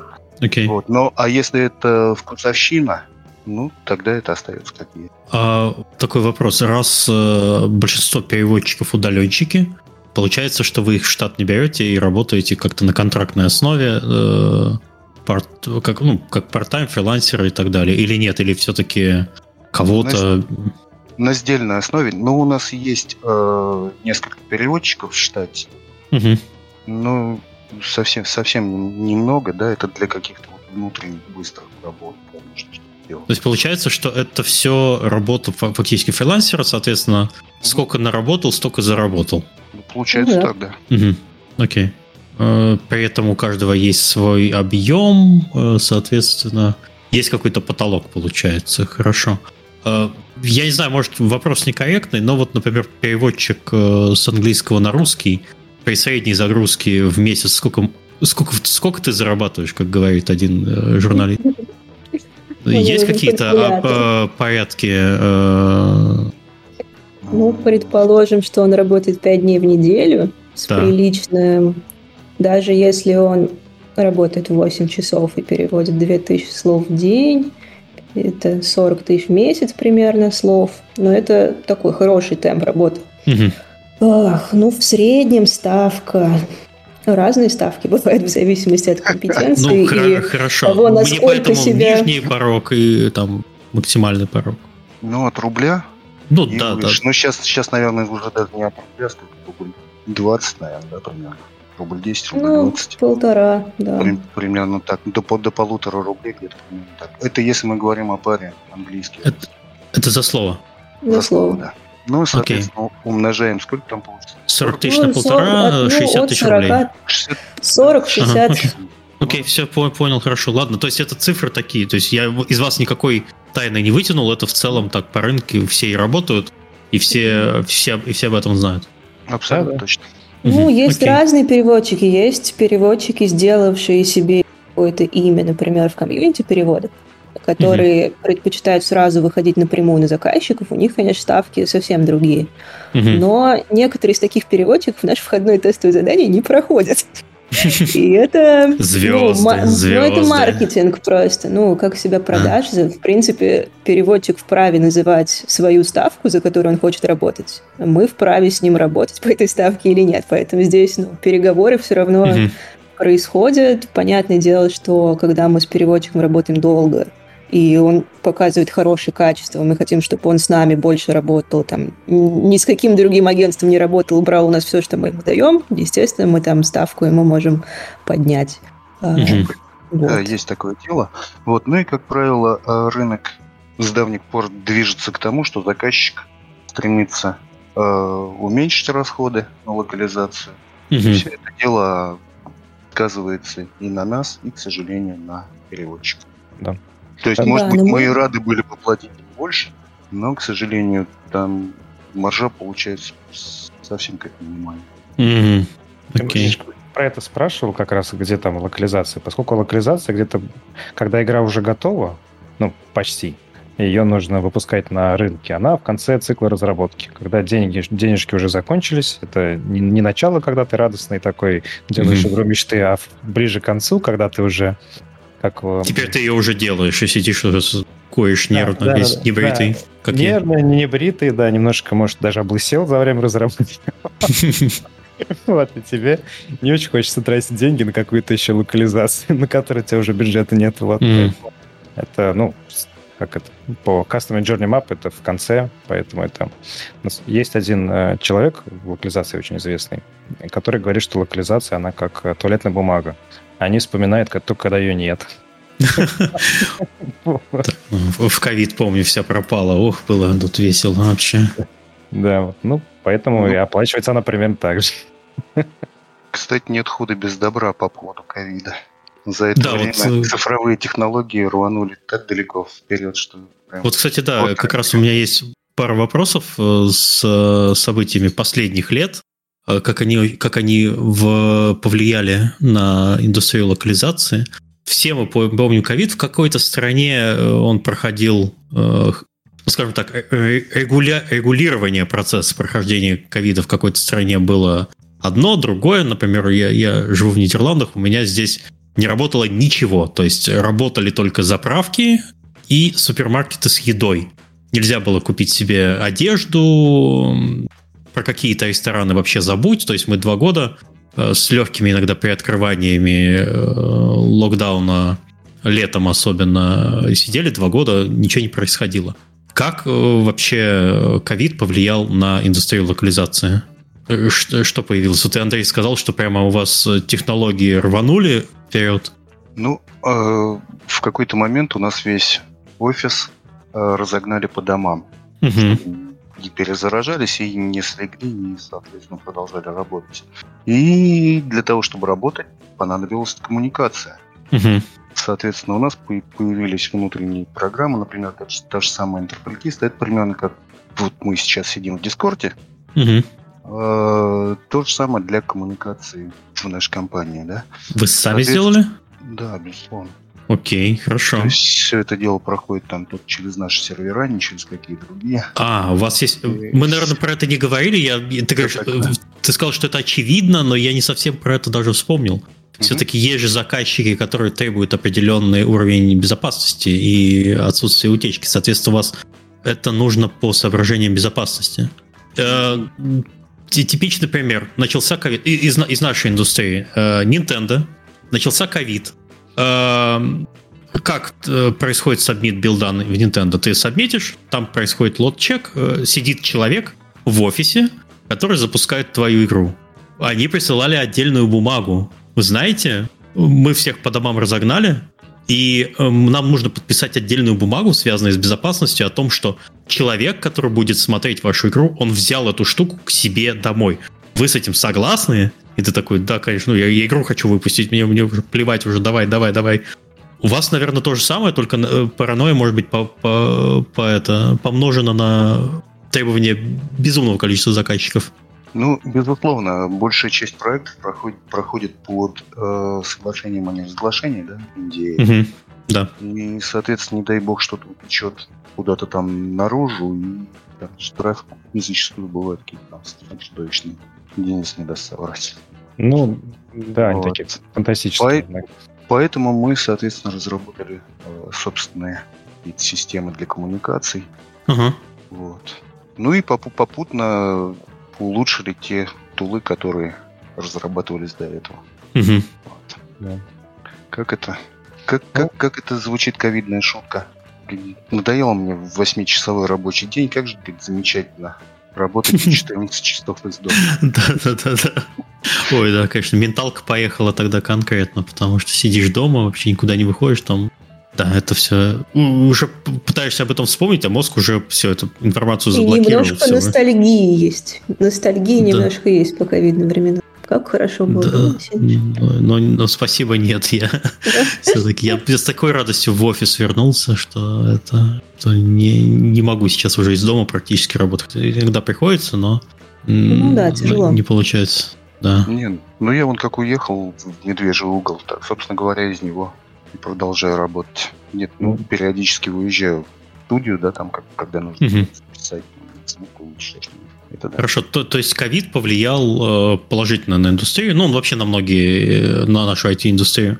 В, начало повлиял да, положительно, а потом отрицательно, потому что да, крупные да. компании, которые делали ставки на то, что рынок растет бесконечно, э, начинают сокращаться, проекты непрофильные закрывают и так далее. У нас, поскольку мы там практически, ну, 99% что все, что мы получаем от игрового рынка, если игровой рынок растет, нам угу. хорошо. Если он падает, э, нам не очень хорошо. Ну, вот как так. Угу. А с точки зрения софта и организации работы у нас такие же проблемы, как у всех, но, может быть, чуть меньше, потому что у нас изначально ну, переводчики фрилансеры работали удаленно, в этом смысле ничего не поменялось э, во время ковида для нас. Но при этом вот менеджеры проектов, которые работали в офисе, э, ну, нам тоже пришлось перестраиваться. Это, да, в принципе, довольно быстро мы это сделали. Но, тем не менее, там это был вызывало какие-то сложности, и сейчас тоже такие же сложности, как у всех. Ну, то есть, условно говоря, на самом деле, с точки зрения управления, сложность какая? А вот слаженная команда, которая была до ковида, и которые общались вместе, сидели в офисе, работали, знают друг друга, они удаленно работают нормально. Угу. А, а вот новичков, которых ты при, взял в компанию уже во времена ковида, и они не интегрированы, то есть они вместе не общались, у них не было там сангриевых пятниц, э, они ходили в бары, они работают хуже, взаимодействуют хуже, быстрее выгорают, и там среди них э, они часто, ну, часто не проходят испытательный срок или после испытательного срока уходят, потому что не справляются, ну, потому что там на самом деле поход в офис это же не только работа, это еще какое-то человеческое общение, взаимодействие. Да, социализация. Да. Социализация с приятными людьми, с коллегами, близкими тебе по духу. Поэтому, ну, вот это минус такой, который у всех есть. Угу. Ну, мы не очень сильно... Продуктивность труда у нас не очень сильно, конечно, пострадала, потому что э, изначально компания строилась как распределенная. Но все-таки, да, вот э, мы с, стараемся э, всех сотрудников либо нанимать, либо э, перевозить э, в единый часовой пояс. Сейчас для нас это европейский пояс. Вот плюс-минус там 2-3 часа это окей. Но когда у тебя человек, э, там команда где-то в США, это уже начинается э, проблема коммуникации долгосрочные. Вот. А у вас же, э, Андрей, вы говорили, что у вас офисы в США есть, и угу. как вы решаете проблемы коммуникации и разные часовые пояса? А, утро, вечер. Понятно. У нас есть точки пересечения. нормально, на самом деле, дело привычки.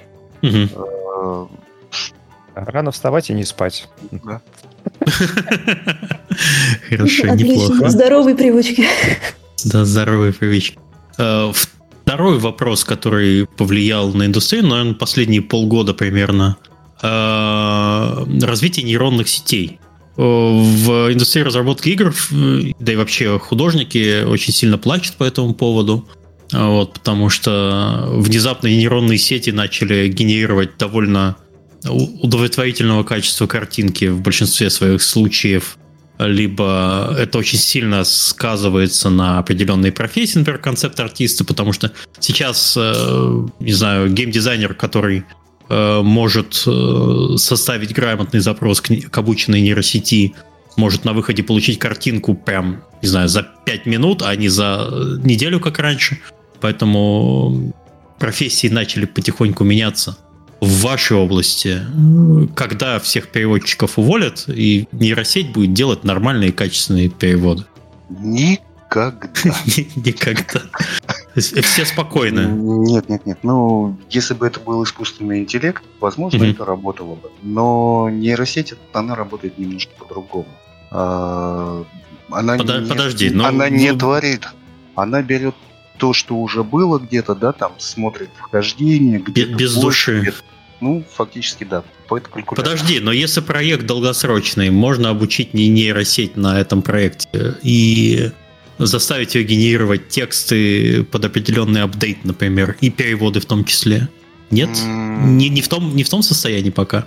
Я, я, я, может, немного фантазирую, просто пока, потому пока что у нас еще... сейчас это довольно обсуждаемая тема, а, а вы все мне, сидите спокойно.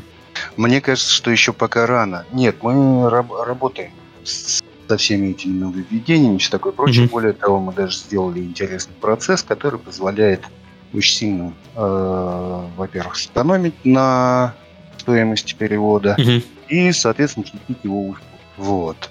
Но отказаться совсем от живых переводчиков mm-hmm.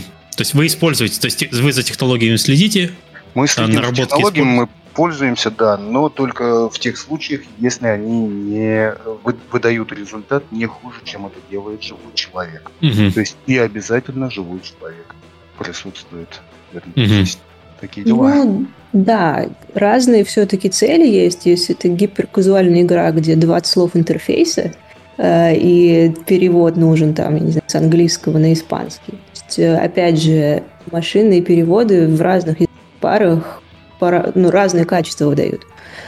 Uh-huh. А, вот. А, причем английский язык, он же очень общий. Здесь не там, и с родами гораздо проще все, и там, уровень вежливости один. А, вот, Если а, не там... задать контекст в английском языке, да, правильно, то э, одно и то же слово может означать безумное количество ну, в том же русском языке. А, да, поэтому ну, как бы разные качества, есть ну, приличные качества, есть какие-то такие дженерик тексты без какого-то особого креатива. Скорее mm-hmm. всего, они где-то уже там в базах есть, ну, как бы, почему бы нет. А, вот. Но если это какая-то все-таки креативная игра, где интересные персонажи, сленг, а, разные языковые пары, и хочется ну, интересный перевод получить, то без людей здесь mm-hmm. ну, пока, к счастью для нас, никуда. А, вот, э, мы, ну, машинный перевод смотрим, оцениваем, что там получается, но пока все-таки как отдельную услугу смотрим именно редактуру машинного перевода. Ну, не у всех есть бюджет на какой-то там супер, супер, на супердорогую локализацию, почему бы и нет. Качество чуть менее креативный получается текст, чуть-чуть там менее нативные фразы могут быть, но в принципе для каких-то проектов этого достаточно. И если mm-hmm разработчик принимать такое решение, ну, кто мы такие, чтобы не дать ему принять такое решение. Поэтому есть деле... все-таки методы редактуры вот это, это немножко другой скилл нужен для такого, mm-hmm. но можно. На, сам, на самом деле все не так грустно. А, на самом деле, если сажается хороший редактор, редактор, который в теме, редактор, который, соответственно, э, даже за после машинного перевода мы получаем текст на уровне живого переводчика. Но это не относится к э, креативным, э, соответственно, текстам, да, к, не знаю, это относится как раз вот ко всем вот этим брифингам, дебрифингам и всему такому прочему. Но мне кажется, Но это, позволяет здорово сэкономить и ускорить процесс. Да, но мне кажется, это в целом философский вопрос, да? потому что, как сказать, ну окей, э, чем дальше развиваются вот эти нейронные сети и машинный перевод возможности, тем э, они ближе к человеческому в каком-то смысле, а в другом смысле тем дальше, потому что мы просто лучше понимаем, в чем разница. Э, вот. Но тут же есть запрос аудитории. Если посмотреть, что люди пишут в соцсетях и как они пишут, совершенно понятно, что большинство людей вообще не способны оценить красоты стиля, высоты, может выдать переводчик человека. Возможно, им это не надо. Ну и более того, многие там AAA игры, они переводятся, на самом деле, уже какое-то время машинным переводом. Некоторые, немногие, нет, вру. Э, ну, Некоторые определенные тип э, игр переводятся машинным переводом с постредактурой. Mm-hmm. Вот. Electronic Arts? Я этого не говорил. Мы здесь, мы Я здесь тоже нет. имен не называем. Хорошо, вырежите это вырежете. Хорошо. Ну, мне нравится, как вы себя успокаиваете, что никто работу не потеряет. Ну, хорошо, нет, хорошо. Нет, ладно. Поговорим я, через там, 5 лет. Я про это и говорю, что, как сказать, поскольку в аудитории не нужен такой, то, ну, безусловно, это, как сказать, машинный перевод, его, если... Вот мы его не активно не применяем, но мы будем пробовать это делать, потому что это неизбежно. Так же, как, mm-hmm. ну, как художники, на самом деле, будут использовать эти генеративные сети, чтобы упрощать какую-то себе рутинную работу и потом дорабатывать э, изображение. Mm-hmm. Это будет, ну, я так думаю, это будет их инструмент, которым они используют, как мы вот используем память переводов. машинный перевод — это такой же инструмент, как, эм, как память переводов, только следующего уровня. Вот. Mm-hmm. Ну, Скорее всего, сути, будет так. По сути своей, да. Но я все-таки верю в наших игроков. Хорошо. И, последний вопрос из последних событий. Э, год назад началась война, и э, это очень сильно э, сказалось вообще на всей индустрии разработки игр, в том числе на локализации. Сейчас уже видно, что игроки не получают русский язык. Что еще изменилось в процессах? Стали его реже заказывать? Что, что еще поменялось?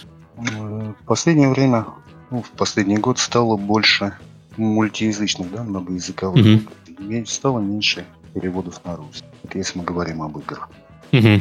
Ну, как-то так да. все остальное поменялось. Ну, заказов на русский мало, ну, не мало, меньше, меньше стало, да. Кто-то принимает прям решение не добавлять э, локализацию. Mm-hmm.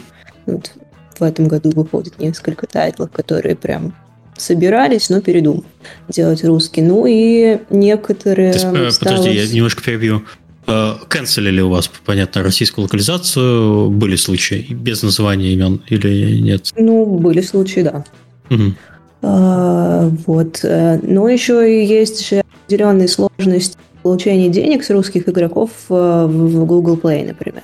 Там Кто-то придумывает различные способы там, оплаты через специальные сайты и что-то, кто-то ну, не захотел заморачиваться и ну, с русских игроков получает меньше денег, поэтому и смысла дальше вкладываться в русскую локализацию не видит. То есть это вполне закономерно и ну, немного грустно, но...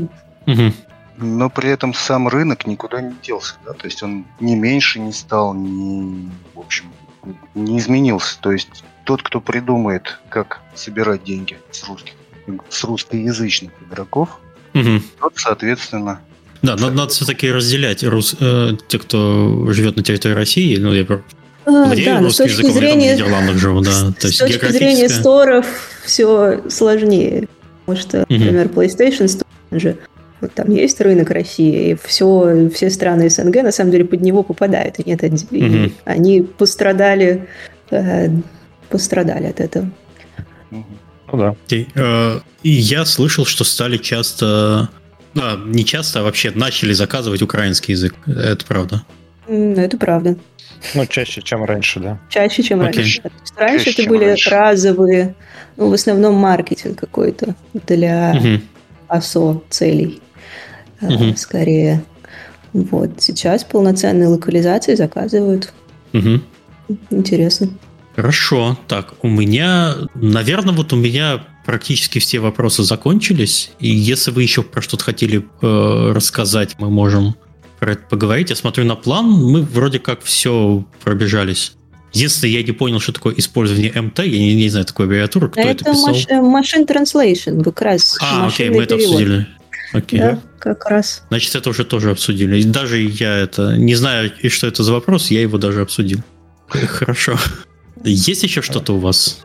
Ну, мы не рассказали ничего про тестирование, а, там, локализационное. О, например, давай. Мы это еще пока вписываемся в наш э, лимит двухчасовой. Важный процесс, угу. который... Вот мы перевели игру, тексты добавили в игру. Вот дальше нужно обязательно посмотреть на то, что получилось. Это может сделать заказчик внутри себя, это можем сделать мы, а, потому что там бывает разное. А, текст может вставиться не туда, или вставиться с программным кодом, ну, то есть может случиться все, что угодно. Или он может не влезать в плашки, или там какой-то один тег побился, и он вставился... А, язык вообще может не тот ставиться. В нашей практике всякое бывало. Угу. Вот, и это не можно отсмотреть. Ну, а, например, кто-то в компании не может отличить, например, португальский и, португ... бразильский португальский. Ну, они есть же все-таки разница, но они выглядят примерно одинаково, а могут случайно поменяться. В моей это практике не... тоже такое было часто. Это не так да. страшно, как страшно там, когда, например, э, вместо какого-нибудь арабского языка добавился иврит. Они тоже справа налево пишут. Там похожие, ну не прям такие случаи, но похожие случаи бывали, ну, когда... Может быть, международный скандал. Да-да-да. Ну, арабский вообще сложный в этом плане язык.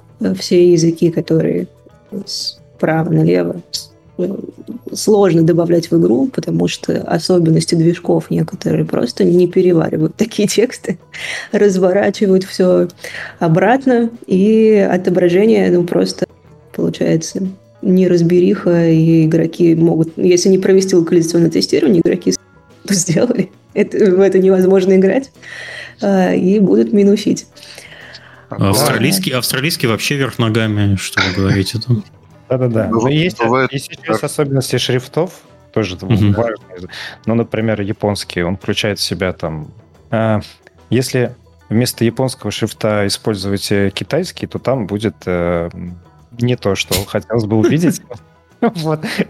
А да, а это, наверное, самое частое. А, так, Самые там частые что, проблемы. символы, что ли, совпадают у японского и китайского? Да, то есть, ну, типа, да. один символ, а если шрифт... О, о, о, ну, то есть, исторические же части японских иероглифов, они на 100% китайские. Да. Если некорректно подставить шрифт, а, то некоторые символы будут отображаться некорректно. То есть, без знания языка это обнаружить не абсолютно. А, только, только тестированием людьми со знанием языка. Угу. Вот. Ну и в японском сложнее, что переносы, ну, то есть если китайский можно переносить в абсолютно любом месте, и там смысл никак не искажается из этого. Ну, то есть есть какие-то там... Что-то выглядит не, более красиво, но в японском с этим гораздо жестче, да. Это даже фича э, Google Play проверяет э, переносы японского и заворачивает такие игры, в которых mm. переносы некорректные. В китайском меньше таких проблем все-таки. А, Денис сказал, что есть, э, вы сами делаете это тестирование. Вам выдается build или что? Как вы это тестируете? Ну, либо выдается build, Да. Либо уже игра могла где-то там в бета-версии в Steam появиться. Угу. А, в приватной ветке, да, можно. Присылают скриншоты, набор скриншотов, по ним смотрели. А, да, да, да. В некоторых играх есть а, некоторые требования к безопасности, например, там игры казино, где нельзя дать нам читы, чтобы мы смогли сюда бесконечное количество игровой. А, поэтому, ну, заказчик сам со стороны записывает видео прохождения и отдает на тестирование. Э, я помню еще из нашей части, по-моему, Ubisoft делал как раз в ковидные времена показ своих игр. Раньше как было? Пресс-тур, набивают журналистов, э, а build же нельзя выносить за пределы, потому что утечет и все, и привет. Они через клауд-сервисы запускали свои билды и пускали туда людей э, поиграть, ну, через аналоги GeForce Now, по сути. Главное правило в тестировании, вот таком локализационном, mm-hmm. чтобы люди были носители языка, э, ну, не носители, хотя бы, хотя бы его знали. Не говорили, что знают, а знали. Потому что у нас был случай, когда э, румынские тестировщики тестировали русский язык, и им не понравилось, что вот в похожих словах а, а другие окончания, они их э, сократили. И потом это ушло в продакшн, и потом это правилось. Мы там очень, как сказать, ругались за свою работу, потому что мы сделали все правильно, а тестировщики немножко упростили русский язык. Да, ну да, разные бывают случаи, что, ну, бывает, что некоторые тестировщики или люди, ответственные за тестирование, Google переводом просто переводят длинную строчку, которая не помещается, и выбрасывают mm-hmm. слова, которые им кажутся менее важными. Ну, в конце фразы. Ну, оно же не важно, оно же в конце фразы. Ну, Давайте прилагательные. Там. Ну, то есть Был э, лимит символов 280, а давайте, ну, типа, а там фраза 300. Ну, всего-то 20 символов, давайте фигакнем. Конечно, Смешной нет. случай недавно был, прислали требования к тестированию игры, э, такие прям настолько жесткие, что мы не взялись даже за это, потому что там должна была быть комната без окон с камерой, в которой бы тестировщик приходил физически, сдавал бы девайс в сейф э, определенный, еще отпечатки и кровь. А у нас open, open space. у нас даже комнаты такой нет. Внутренней сетью, которая никак не пересекается с внешней сетью. Да, да, бывают такие да. Ну, это тоже нормально, как бы объяснимо, понятно. Есть ну, компания, да. которые на этом специализируются. Да, просто ну, локализационное тестирование мы раньше пытались продавать как отдельную услугу но потом поняли, что отдельно, на самом деле, она очень мало кому нужна, потому что есть угу. два подхода. То есть кто-то использует локализационное тестирование как проверку своего вендора-переводчика, и поэтому принципиально дает тестирование другому вендору. Это ну, нормальный подход. А, вот. Но таких компаний не очень много, и вот в основном все-таки мы сейчас большую часть локализационного тестирования, которое делаем, это наши же переводы. И нам это помогает, потому что внутренний процесс гораздо проще мимо заказчика там какие-то сделать вещи, и уже mm-hmm. будет готовый результат без каких-то заведенных лишних шагов, где вкусовые правки. Это же все потом надо еще раз проверить, что все исправления корректно сделаны, все переносы, все ну, то есть все исправления после тестирования на этапе регрессионного тестирования, что все там хорошо в итоге. То есть mm-hmm. каких-то ну, совсем уж много правок лишних не стоит делать. Только все необходимое на, на улучшение. Вот, поэтому, ну, локализационное тестирование сейчас в основном мы делаем то, что сами же и напереводили. Окей. Все, у меня вопросы закончились. Э, у вас, э, надеюсь, тоже. Э, спасибо, что пришли, так быстро откликнулись. Денис, Андрей, Марина, было очень приятно познакомиться. Надеюсь, вы, выпуск был э, полезный слушателям. Все, всем спасибо. И спасибо. Будем прощаться. Всем пока. Спасибо. Пока. Пока. Счастливо.